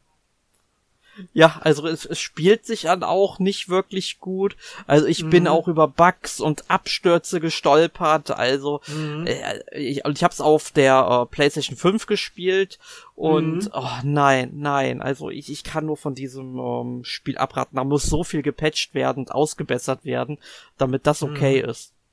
Ja, also es hat auch wirklich einige interessante Spielsysteme, dass man, dass man zwar, es ist ein Stealth-Spiel, man spielt halt einen Dieb, Ähm, aber man wird halt dafür belohnt, dass man möglichst äh, ja draufgängerisch auch ist und dann teilweise sich auch mal sehen lässt von den äh, Wachen, weil dann kann man mit so einem speziellen Manöver kann man dann noch schnell ausweichen und ist kurzzeitig unsichtbar und dann kriegt man so Style-Punkte und so und äh, ist schon ganz interessant gemacht, wie gesagt, hat ein paar interessante Ansätze, aber an der Umsetzung hakt es dann doch und es ist wirklich nur für ein ganz kleines Zielpublikum gedacht, die wirklich ähm, die Way of the Samurai-Reihe mögen. Ich meine, ich finde ja immer cool, wenn so, wenn so PlayStation 2 oder überhaupt Spiele, die es vorher nie außerhalb nach Japan geschafft haben, auch hier mal rauskommen, aber ja, der Preis ist dann auch recht hoch, ne? also mit 40 Euro, finde ich. Ähm, ja. ja. also für, für 10 Euro oder 20 Euro, da würde ich auch nicht so kritisch ähm, da mal rangehen. Mhm. Es soll jetzt auch keine Preis-Leistung oder so sein. Nee, gar aber, nicht. Aber ähm, das muss ja jeder selbst wissen, für was er sein Geld ausgibt. Jeder hat eine, eine andere Menge an Geld zur Verfügung, wo er halt Spiele für ausgeben, oder das Geld, wo er für Spiele ausgeben kann. Aber ähm, da gibt es wirklich bessere Spiele für das Geld. Ja, definitiv. Also, also auch, also auch The Way of the Samurai ist ja wirklich fantastisches Spiel. Also mhm. da frage ich mich bis heute, warum es auf PS4 und auf PS5 immer noch keinen fünften Teil gibt. Zum Beispiel, ja, oder auch die alten Teile nicht mehr umgesetzt wurden oder so. Ne? Also da, da, ja. da hätte man jetzt schon eher verstehen können. Aber gut, ja, ähm, damit sind wir auf jeden Fall am Ende des Podcasts angelangt. Ich hoffe, wir konnten euch ein bisschen was äh, Tactics Ogre schmackhaft machen und ihr hattet Spaß. Im nächsten Podcast, dem 465. wird es um äh, die Herr der Ringe Franchise gehen. Und da bist auch du wieder mit von der Partie, richtig, Erik? Ja, ganz genau. Also Herr der Ringe ist ja so ein Herzensprojekt von mir. Das wollte ich schon seit bestimmt 400 Ausgaben mal in einem Podcast besprechen. Also ja. könnt ihr euch ausrechnen, wie viele Jahre das schon her ist. Und äh, ja, jetzt gibt's ja seit neuestem auch die Herr der Ringe Serie auf Amazon, die erste Staffel davon. Und da haben wir gesagt, komm, wir nehmen das jetzt mal zum Anlass, um mal über das Herr der Ringe Franchise auf, ja, zu sprechen, wie es so auf Nintendo-Plattform existiert. Wir werfen aber auch natürlich ein Blick über den Tellerrand, reden ein bisschen über die Filme und die Bücher, den Autor und natürlich über die Spiele, die eben nicht auf Nintendo-Plattform rausgekommen sind. Äh, wobei wir uns natürlich vor allem auf die Spiele konzentrieren werden, die es dann eben auf dem GameCube und der Wii und äh, was weiß ich noch alles gab. Der Wii U gab's auch was und auf dem Super Nintendo schon. Und ja, es wird einiges zu besprechen geben. Und ich bin mal gespannt, ob dieser Podcast sehr lang sein wird. Alles klar, ja, ich bin gespannt. Wie gesagt, nächste Woche der Herr der Ringe, die Franchise. Bis dahin. Tschüss. Ja, ich ziehe mir jetzt auch meinen Ring an, werde unsichtbar und bin nächste Woche wieder da. Adios. Tschüss.